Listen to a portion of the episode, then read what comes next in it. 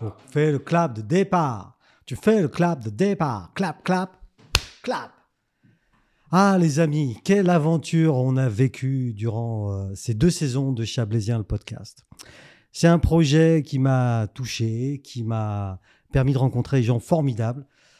Euh, on a fait deux saisons avec presque 80 invités.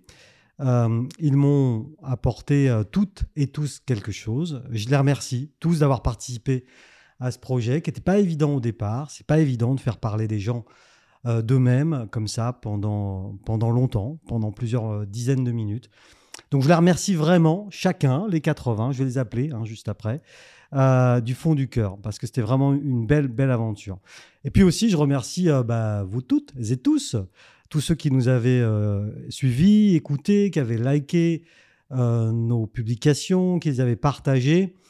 Au total, sur euh, ces deux saisons, il y a à peu près un tout petit peu moins d'un million de personnes qui ont vu un petit bout de nous.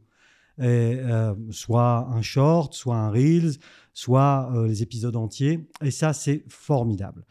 Je vais faire une petite pause sur ce projet parce que, comme vous le savez peut-être, euh, euh, je suis euh, chef d'entreprise, j'ai plusieurs casquettes, plusieurs cordes à mon arc. Et je vais faire une pause surtout parce que je vais me lancer dans un nouveau projet.